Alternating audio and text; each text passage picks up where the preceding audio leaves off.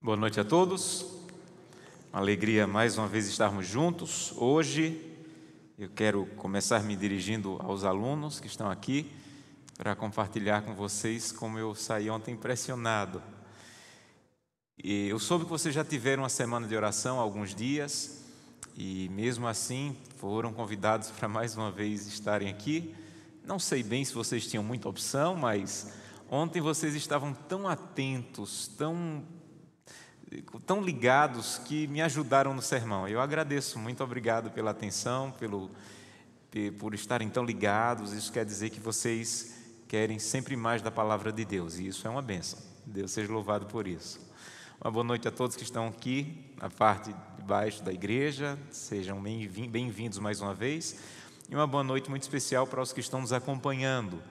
Eu estava hoje também olhando alguns comentários.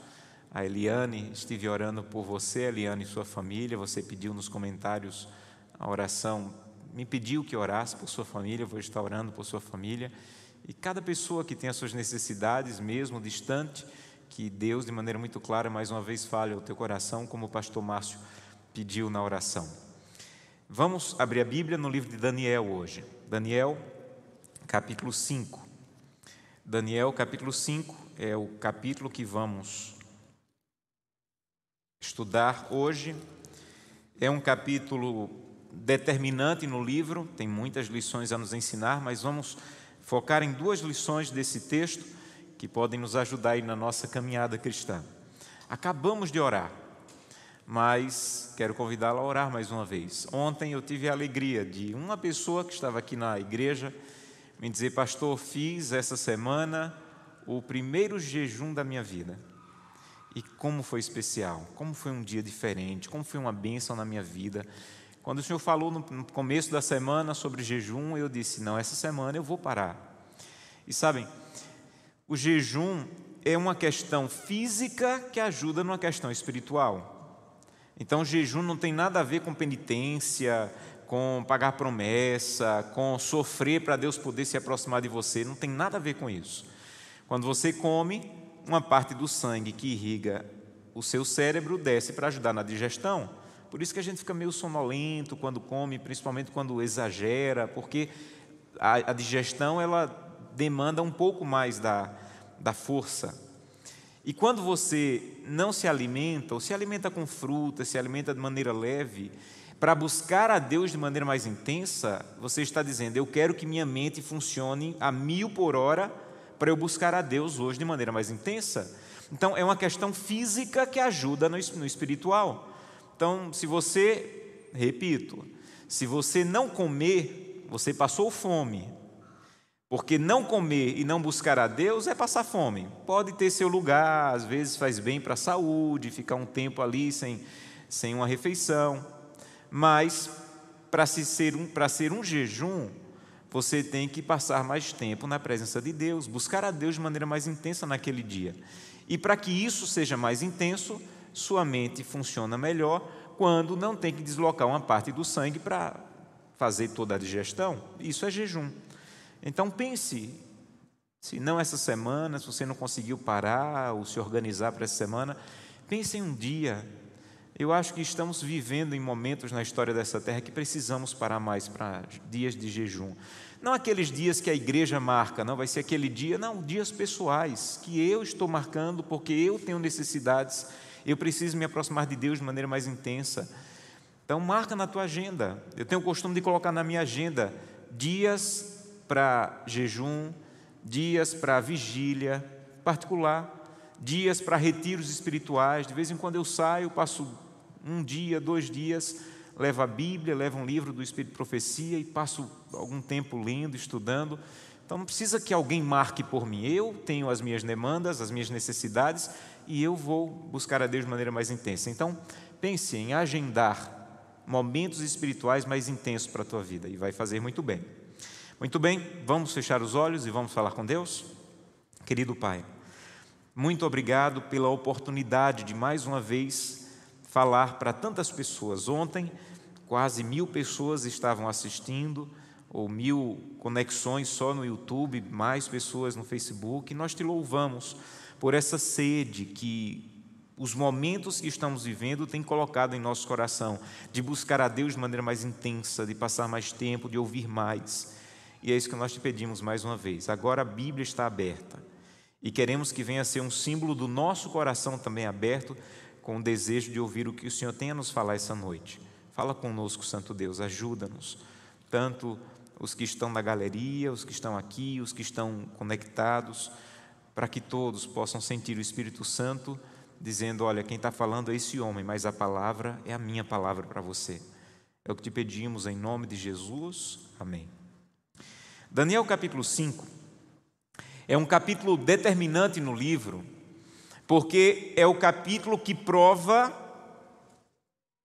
categoricamente que Daniel era um profeta de Deus, que ele realmente, o que ele dizia realmente acontecia, porque ele não falava por ele, se você começar a ler o livro, você vai ver que no começo do, do livro, o rei Nabucodonosor tem um sonho, e esse sonho diz que o reino da Babilônia iria passar. E isso era impossível, humanamente falando, era impossível alguém crer que o reino da Babilônia ia passar.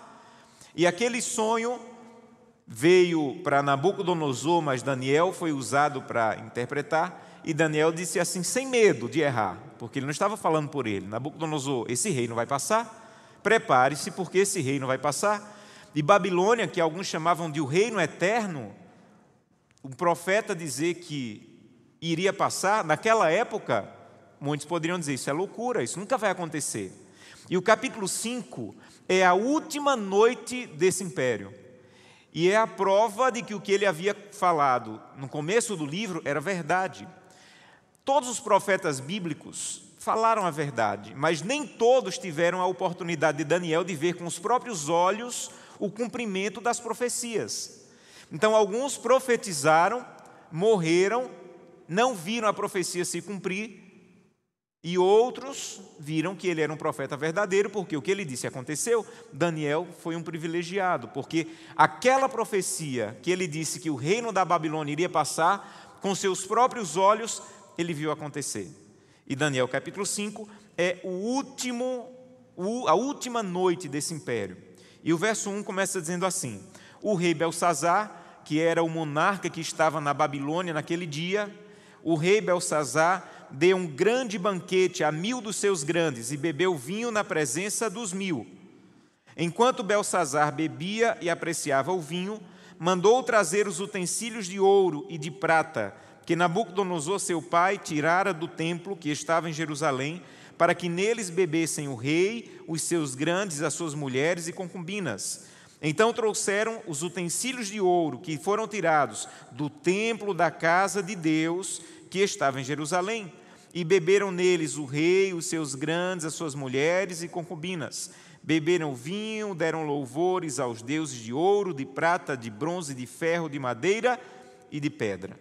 Espera aí, pastor, o senhor disse que aquela era a última noite do império.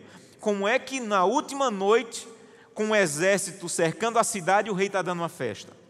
Ele tinha tanta segurança de que ninguém poderia invadir Babilônia, que os dois muros que cercavam a cidade iriam proteger, que ele não se preocupou em dar uma grande festa. Mas não era apenas uma festa de impiedade, porque aqui diz, e duas vezes Daniel faz questão de enfatizar isso, que no momento da festa o rei disse assim: Vão buscar os copos, os cálices de ouro que Nabucodonosor trouxe de Jerusalém. Veja, não é que faltou copo na festa. Estava no momento da festa, o rei olhou para um lado, olhou para o outro, faltou copo, faltou copo, aí lembrou: Ah, eu lembro que tem um copo aí em algum lugar que foi trazido de Jerusalém, traz os copos. Não, não é isso. Naquele tempo, quando um país vencia outro, quando uma cidade vencia outra, na verdade eles diziam que era o Deus dessa cidade que venceu o Deus daquela outra. E para provar isso, eles invadiam o templo da cidade, pegavam os deuses e levavam para a cidade vitoriosa, dizendo: os deuses dessa cidade foram derrotados e nós agora estamos levando os deuses como exilados para a nossa cidade, porque o Deus da nossa cidade conquistou os deuses daquela cidade. Então, quando eles traziam os exilados, eles não traziam só as pessoas, eles também traziam os deuses, as imagens de, de, daqueles, daqueles templos. Quando eles invadiram Jerusalém que invadiram o templo não acharam imagem, porque, assim como nós, os israelitas não adoravam imagens. E o que fazer agora? Como é que nós vamos provar que os nossos deuses da Babilônia são maiores do que os deuses de Israel? Aí alguém teve uma ideia. Vamos levar os copos sagrados, os cálices, o que eles têm de sagrado aqui, vamos levar. Já que não tem deuses, vamos levar o que a gente achar. E foi nesse momento que Nabucodonosor resolveu trazer os, os cálices sagrados para Babilônia para dizer que os deuses da Babilônia eram maiores que o Deus de Israel. E aí, no momento de impiedade, o rei diz assim: Eu quero zombar do Deus de Israel. Eu quero provar que os meus deuses, e Daniel faz questão de dizer, os meus deuses de bronze, de ferro, de madeira, de pedra, de ouro, são maiores. Então, traz os cálices lá do templo de Jerusalém, que eu quero zombar do Deus de Israel. E algumas vezes na história, Deus, em sua onisciência, onipotência, decidiu não responder às zombarias que foram feitas a ele. Mas nesse momento, Deus resolve se manifestar. Nesse momento de impiedade, nesse momento de, de maldade, nesse momento de idolatria, de desafio ao Deus de Israel, acontece o que está no capítulo 5, verso 5. Nesse mesmo instante, que instante? Quando o rei resolveu zombar do Deus de Israel. Nesse mesmo instante, apareceram os dedos de mão de homem e escreviam de fronte do candeeiro, na caiadura da parede do palácio real, e o rei viu os dedos que estavam escrevendo. Então o seu semblante se mudou, os seus pensamentos se turbaram, as juntas dos seus lombos se relaxaram, os seus joelhos batiam um contra o outro. E o rei ordenou em alta voz que trouxessem os encantadores, os caldeus, os feiticeiros, para que viessem ao rei e os sábios para que viessem ao rei da Babilônia. E disse: Qualquer que lê essa escritura e me derá interpretação, será no mesmo instante vestido de púrpura, terá uma cadeia de ouro ao pescoço, será o terceiro no meu reino. Quando o rei viu aquelas mãos escrevendo, ele ficou desesperado. E ele mandou trazer todo mundo, os sábios, os feiticeiros, os encantadores. E se você continuar lendo, aqui diz quais eram as palavras que estavam escritas. E estas palavras escritas estavam escritas em uma língua que todos naquela sala tinham capacidade, se soubessem ler, poderiam ler. Era a língua internacional, era o aramaico. E aquelas palavras que estavam escritas eram palavras que eles usavam na feira: cortar, pesar, medir. Então, quando eles iam na feira pedir para cortar alguma coisa, usavam essa palavra. Quando eles iam na feira pedir para pesar alguma coisa, para medir, usavam essa palavra. Mas simplesmente o rei fica desesperado e diz assim: manda trazer os sábios, manda trazer os encantadores, porque eu quero que ele. Aí aqui tem duas palavras importantes. Eu quero que eles leiam e façam o quê? Olha aí para o verso 7. Eu quero que eles leiam e interpretem. E eles vieram, leram, mas não puderam interpretar. E o rei ficou desesperado. Aí vinha a rainha mãe e diz assim: Eu sei de alguém que pode ler e interpretar. Há um homem que tem o espírito dos deuses nessa, nessa cidade, que Nabucodonosor trouxe de Jerusalém. E se você trouxer, ele pode resolver. O rei está desesperado, está tremendo, está angustiado. Aí, nesse momento, verso 13: Nesse momento, Daniel foi introduzido à presença do rei. Falou o rei e disse a Daniel: És tu aquele Daniel dos cativos de Judá que o rei meu pai trouxe de Judá? Tenho ouvido dizer ao teu respeito que o Espírito dos deuses está em ti e que em ti se acham luz, inteligência e excelente sabedoria acabam de ser introduzidos à minha presença os sábios, encantadores, para lerem e darem a interpretação, mas não puderam dar a interpretação. Em outras palavras, o rei disse assim: Olha, eles foram trazidos e puderam ler. Eu mandei eles virem ler. Eles olharam para a parede e conseguiram ler, mas eu também consigo ler. Eu estou te chamando aqui, Daniel, porque eles só conseguiram ler e eu estou precisando que você me dê a interpretação das palavras. Aqui diz, vamos ler de novo, verso 15: Acabam de ser introduzidos à minha presença os sábios, encantadores, para lerem esta escritura e me fazerem saber a interpretação, mas não puderam dar a interpretação. Então, em outras palavras, ele estava dizendo: eles até conseguiram ler, mas eu também leio. Todo mundo nessa sala lê o que está escrito na parede, porque está escrito em uma língua que nós sabemos ler. Agora, Daniel, você foi chamado aqui por um motivo Porque eu quero que você faça o que eles não conseguiram fazer. Eu quero que você me dê a interpretação. Verso 16. Eu, porém, tenho ouvido dizer de ti que podes dar interpretações e solucionar casos difíceis. Agora, se puderes ler o que está escrito e me dar a interpretação, serás vestido de púrpura, terás cadeia de ouro ao pescoço, serás o terceiro no meu reino. Então respondeu Daniel e disse na presença do rei: Rei, os teus presentes fiquem contigo e pode dar para quem você quiser. Mas eu vou ler o que está escrito e vou dar a interpretação. Duas coisas que precisamos entender hoje dessa história. Se todos conseguiam ler, por que o desespero? Se todo mundo que batia o olho no que estava escrito conseguia ler, por que o rei ficou tremendo? E aí o verso 15 diz: Porque eles conseguiram ler, mas não conseguiram interpretar. Quando o mundo consegue ler, mas não consegue interpretar, homens e mulheres de Deus são necessários para ajudar o mundo a interpretar o que o mundo só consegue ler. Deixa eu explicar para vocês. É esse o momento que estamos vivendo. Não há um ser humano nesse planeta, em sã consciência, que não consiga ler que alguma coisa está acontecendo nesse planeta. Não há uma pessoa em sã consciência que não consiga ler que o mundo está meio desgovernado, não está certo o planeta, tem alguma coisa fora do comum, alguma coisa não está bem, o mundo inteiro consegue ler isso. Toda a questão da pandemia, toda a questão da, da, da ganância, toda a questão da destruição, de guerras, de catástrofes. Todo mundo está lendo, gente, alguma coisa está fora de rumo. E Deus está chamando homens e mulheres que se levantem para interpretar o que o mundo só consegue ler.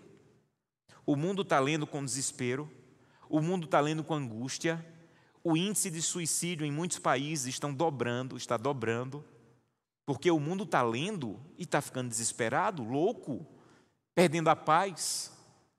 Aí Deus tem um povo que a Bíblia chama de remanescente, que esse povo é chamado por Deus para se levantar no momento profético que estamos vivendo, para dizer assim: olha, eu consigo interpretar o que está acontecendo nesse mundo. E não é porque eu sou especial, é porque eu conheço a palavra.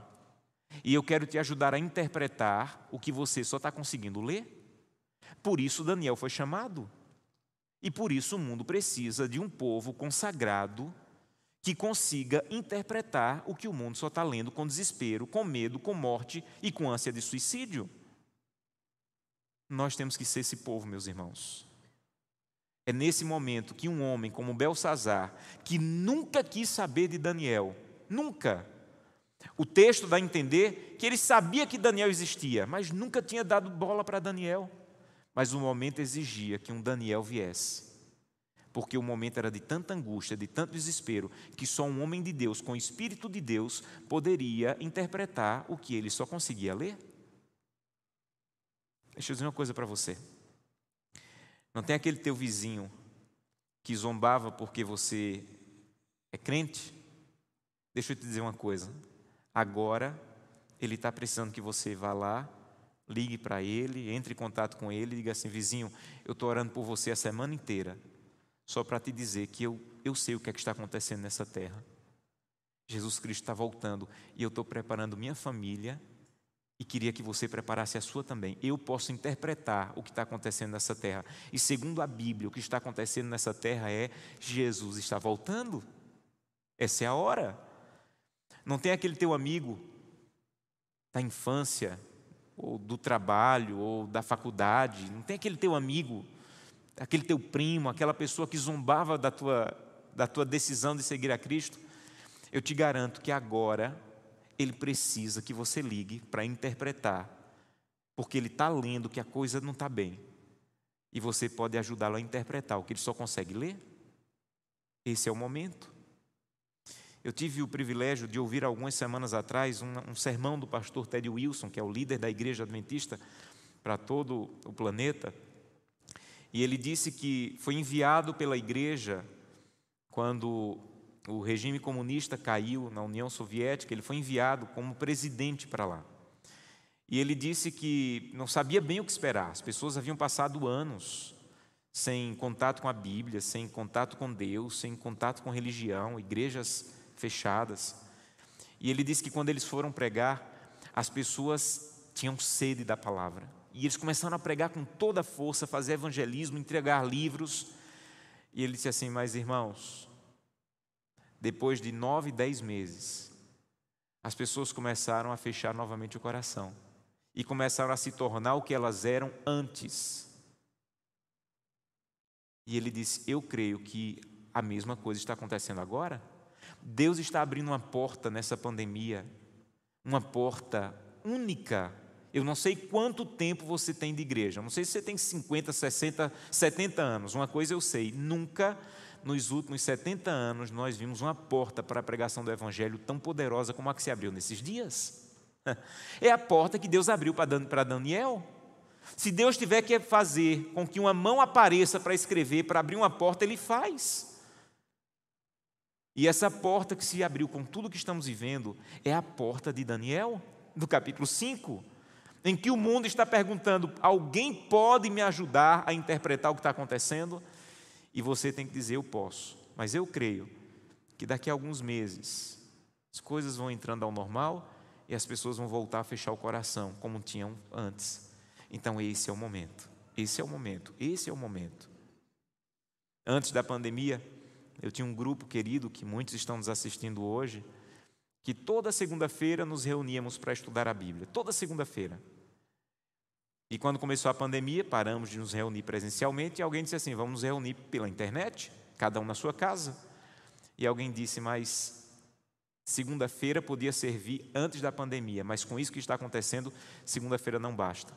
E eles começaram a se reunir todas as noites, todas as noites.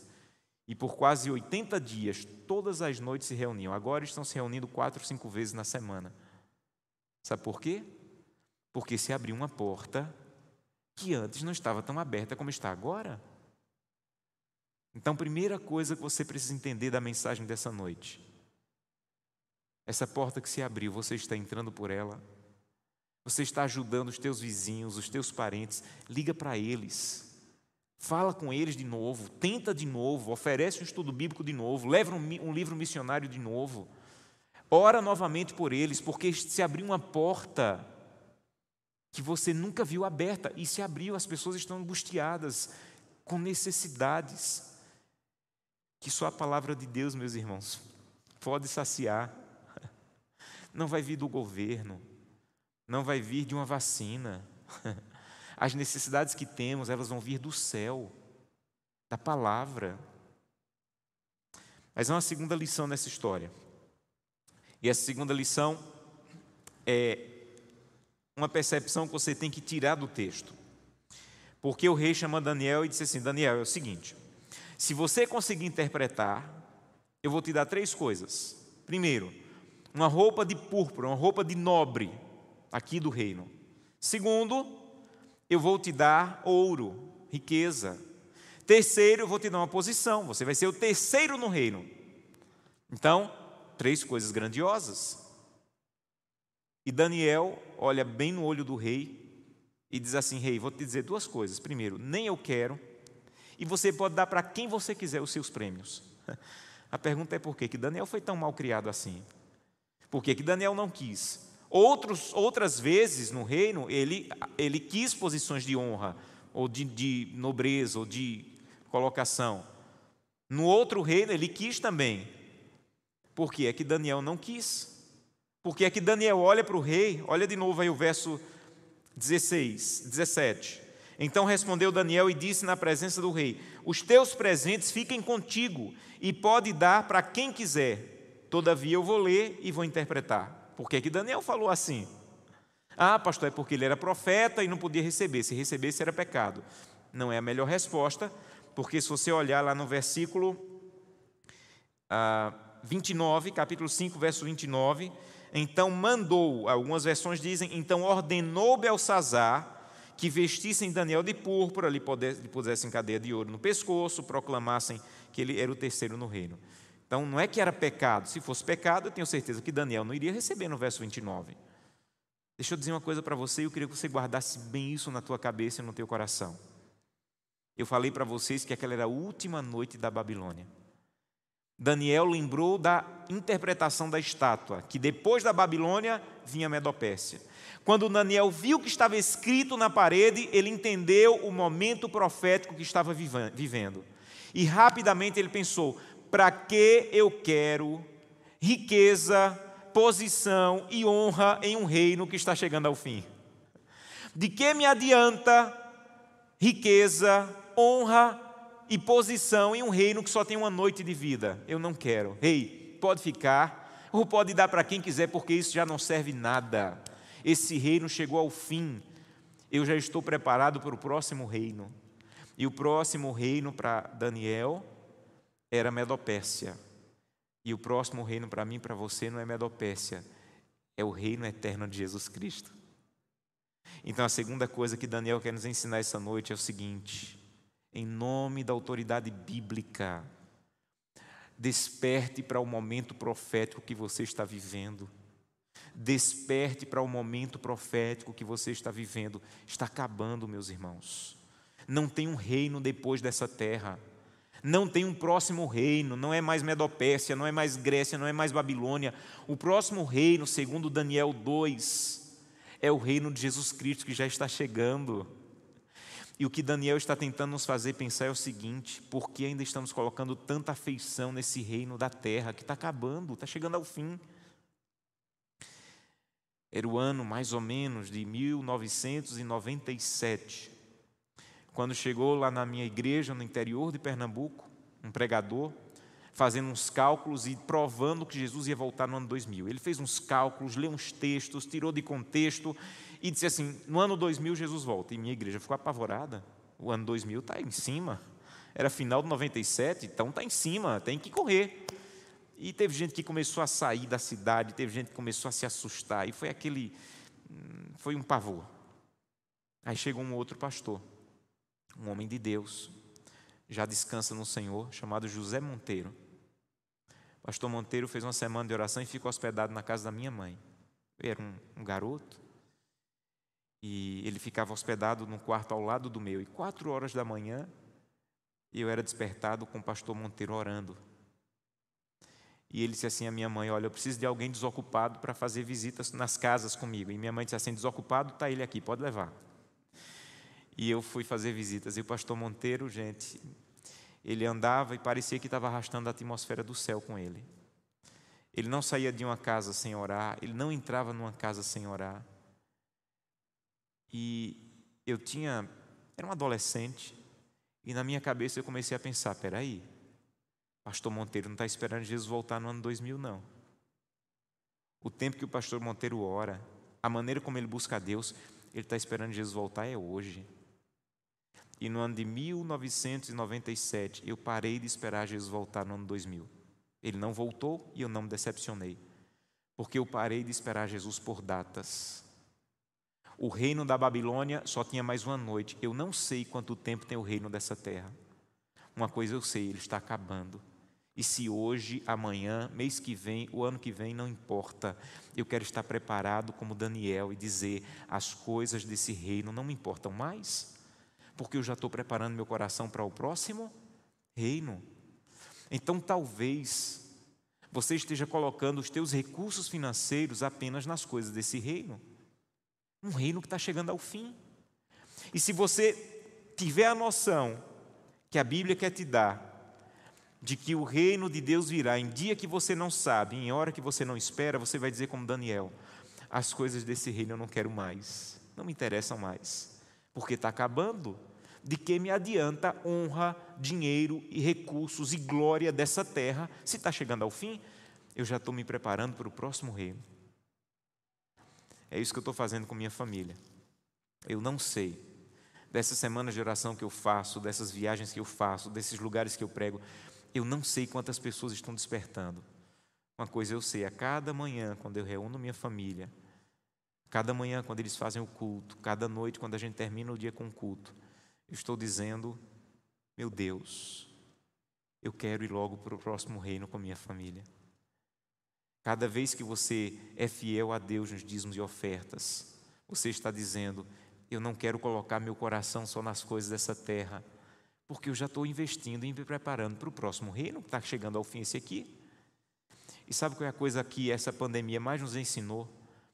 É que as coisas podem acontecer de maneira muito rápida. Concordam comigo? Quem essa noite, ou que está nos assistindo, quem seria capaz de dizer há nove meses atrás que nós estaríamos, estaríamos vivendo o que estamos vivendo agora? Ninguém. Ninguém. As coisas podem acontecer muito rápidas. Por isso eu preciso todo dia ter a clara noção do momento profético que eu estou vivendo, para poder dizer, como Daniel: eu não tenho mais interesse nesse reino, porque eu já estou me preparando para o próximo, para o próximo reino. Eu quero fazer um convite para você essa noite. Eu quero convidar aquelas pessoas que querem dizer, Santo Deus, eu quero essas duas coisas de Daniel. Primeiro, eu quero ser usado por ti para interpretar o que o mundo só está conseguindo ler. Há pessoas que estão desesperadas, há pessoas que estão angustiadas, há pessoas que estão pensando em ter a própria vida. Me usa, Santo Deus, porque eu sei o que está acontecendo. Eu sei que esse mundo não vai acabar com a pandemia, eu sei que esse mundo não vai acabar com a guerra, eu sei que esse mundo vai acabar com a fome, eu sei que para quem crê em Jesus Cristo como Salvador, esse mundo vai não vai nem acabar, vai, o que vai é começar a nova vida, a vida eterna. E há pessoas que não sabem disso, e como não sabem disso, estão desesperadas, estão angustiadas, estão aflitas. E o que é tão comum para você e para mim, seria nova de salvação e de paz para muitos que estão desesperados. Então nós temos que nos levantar como homens de Deus, como mulheres de Deus, para dizer assim, pela autoridade bíblica, eu posso interpretar o que está acontecendo eu posso te ajudar. E começa com as pessoas mais próximas, começa entregando um livro missionário, começa oferecendo novamente um estudo bíblico para aquela pessoa que você já ofereceu dez vezes. E segundo, eu quero convidá-la a dizer: Santo Deus, me perdoa, porque eu estou colocando muito no reino dessa terra e o reino dessa terra está chegando ao fim. Eu não sei quanto tempo tem mais. Uma coisa eu sei, está acabando. Eu não sei quando vai acabar para mim porque só há salvação enquanto há vida. Esses dias eu estava viajando, e termino com essa história, e o voo era Brasília, Tocantins. E o voo atrasou e foi cancelado, e eu que deveria chegar às 11 horas da noite, só foi chegar às 3 da manhã. Estava cansado demais, cansado, cansado. Quando eu sentei na poltrona do avião, eu apaguei, dormi. Só acordei com os gritos, desesperados. As pessoas gritavam tanto dentro desse, dentro desse avião que eu estava na janela e a primeira reação que eu tive foi olhar para a janela para ver quão perto estava do chão. Eu disse assim, um grito desse, eu pensei instintivamente, né? Um grito desse só pode ser que o avião já está chegando no chão. E eu só olhei pela janela para ver quanto tempo faltava para chegar no chão. E aí eu percebi que não estava chegando no chão. Era uma turbulência muito forte, muito assustadora. E uma senhora na frente gritava: Eu quero descer, eu quero descer. E eu pensava: Meu Deus, descer para onde? Não dá para descer. E depois, quando acalmou mais, eu fechei os olhos e disse: Muito obrigado. Muito obrigado, Senhor. Porque hoje pela manhã, quando eu acordei, pedi perdão pelos meus pecados, entreguei minha família em tuas mãos, recebi a tua paz, a renovação da tua misericórdia na minha vida, e se hoje realmente fosse o fim, eu tenho a esperança de um dia despertar, ver o céu abrindo, reencontrar minha família e viver a eternidade. Naquele dia, poderia ser o fim para mim. E é o que essa pandemia está nos mostrando. Tudo tão incerto, tudo tão rápido. Então hoje é o dia de salvação. Hoje é o dia de não perder a noção do momento profético que você está vivendo.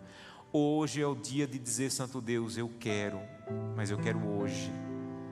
Eu não quero deixar para amanhã, eu quero fazer como Daniel. Não quero mais nada desse reino, porque o próximo reino está chegando. E o próximo reino é a vida eterna e é para esse reino que estou preparando a minha vida.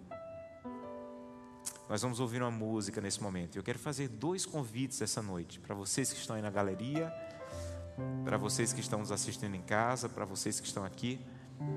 Eu quero come começar convidando aquelas pessoas que querem dizer assim: Eu quero entregar minha vida para o próximo reino e quero começar entregando através do batismo. Ainda não tomei a decisão pelo batismo, mas hoje eu quero tomar essa decisão. Eu quero entregar minha vida e quando o próximo reino chegar, eu quero ser um dos que vão estar em pé, olhar para o céu e dizer: Esse é o Deus que eu aguardava, esse é o Deus que eu esperava. Eu quero ter a clara noção do momento profético que eu estou vivendo. E eu não quero deixar para amanhã. Hoje eu quero tomar a decisão de um dia ser batizado, ser batizado, entregar a vida em tuas mãos. E eu quero orar por você onde você estiver. Se aqui na igreja, se em casa. Eu queria convidá-lo a se colocar em pé. Quando a gente se coloca em pé, não é para que as pessoas vejam, é para que Deus veja que a nossa decisão ela é tão firme que eu sou capaz de externalizar. Então, se esse é o seu desejo, enquanto você estiver ouvindo a música, feche seus olhos, coloque-se em pé e diga: Santo Deus, eu quero me preparar para o próximo reino. E eu quero começar entregando a minha vida. E ao final nós vamos orar.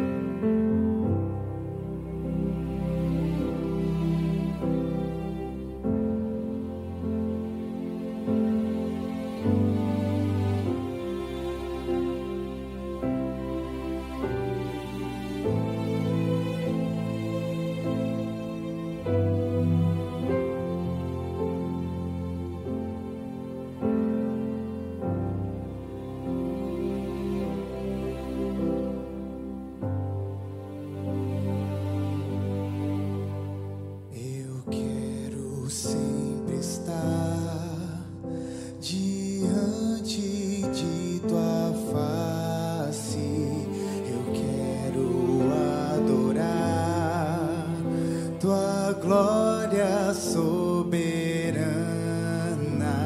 diante do altar. Eu quero sempre estar, eu quero me envolver, Senhor,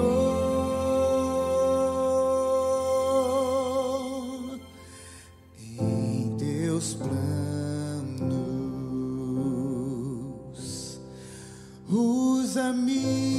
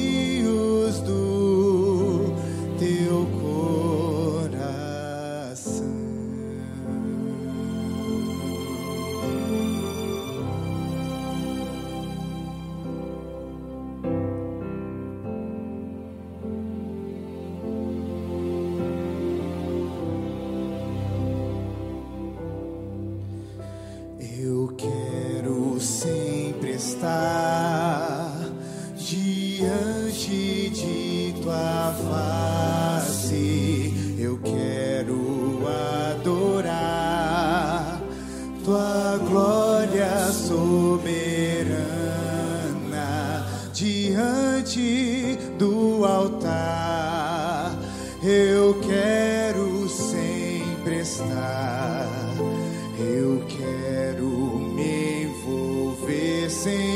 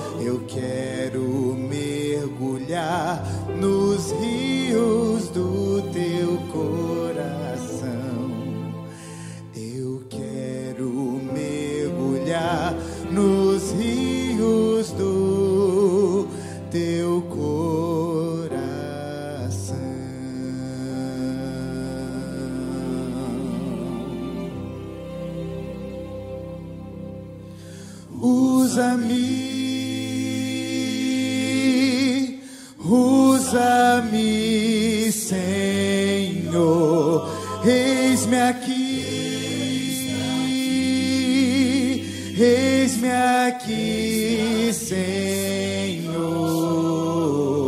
Eu quero mergulhar nos rios do teu coração.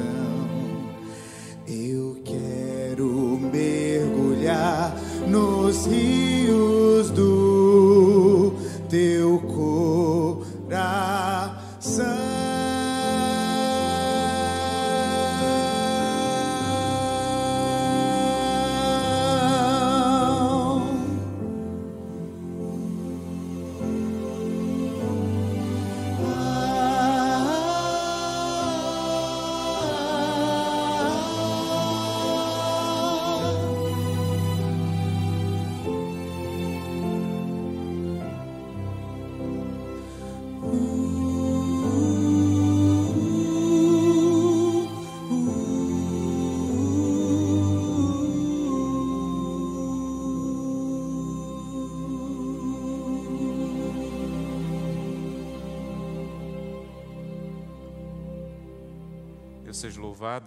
que algumas pessoas colocaram em pé pelo convite que eu fiz para tomar a decisão de um dia entregar a vida através do batismo.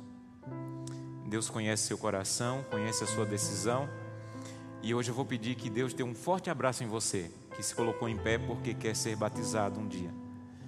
Para que você volte para a tua casa, para o teu quarto com tanta paz, mas tanta paz, que você sinta o abraço de Deus dizendo é a melhor decisão da sua vida. Talvez alguém que precisa retornar para a igreja, que um dia já foi batizado, mas por essas coisas da vida se afastou e sente o desejo de retornar. Seja bem-vindo. O céu está chegando e não vai ser o mesmo sem você, porque a morte de Cristo na cruz do Calvário foi por você. Então, que Deus te dê um forte abraço. Aqueles que estão se preparando para o batismo aqui na igreja, podem procurar o pastor Márcio. Ainda essa semana vai haver batismo, e se você desejar, ainda essa semana, você pode entregar a vida a Jesus Cristo através do batismo. Que Deus te dê essa confirmação a cada dia. E a vocês que estão nos assistindo, imagino que alguns também podem dizer: Eu também quero essa decisão, eu também quero. Procure a igreja adventista próximo de você Procure o pastor, o ancião, algum líder da igreja. Estude a Bíblia, faça o estudo bíblico se você ainda não fez, mas prepare-se para entregar a vida a Jesus Cristo através do batismo. E a todos os outros que se colocaram em pé, imagino com o desejo de dizer, como Daniel, eu quero me preparar para o próximo reino que está chegando. Que Deus o abençoe também. Vamos fechar os olhos, vamos falar com Deus. Querido Pai, muito obrigado por esse capítulo que é tão antigo e ao mesmo tempo tão atual. Estamos vivendo num momento profético decisivo. E como Daniel, precisamos nos levantar para ajudar. Usa-nos, Santo Deus, que sejamos conhecidos não só como aqueles que guardam sábado, que comem comidas diferentes, não. Que sejamos conhecidos como Daniel, alguém que tem o Espírito de Deus nele, alguém que tem um Espírito excelente. Que as pessoas olhem para a nossa vida, para o nosso comportamento, para as nossas atitudes e percebam que nós podemos ajudá-las nesse momento. E ajuda-nos no nosso preparo pessoal, Senhor. Não nos deixe esquecer. Esse reino está acabando, Senhor. Não vale a pena investir aqui, colocar as afeições aqui, vir pensar que esse reino vai durar eternamente, porque não vai. É o reino do céu, dos salvos, que irá durar eternamente. É para ele que estamos nos preparando. Nos dá uma boa noite, nos, leve em paz.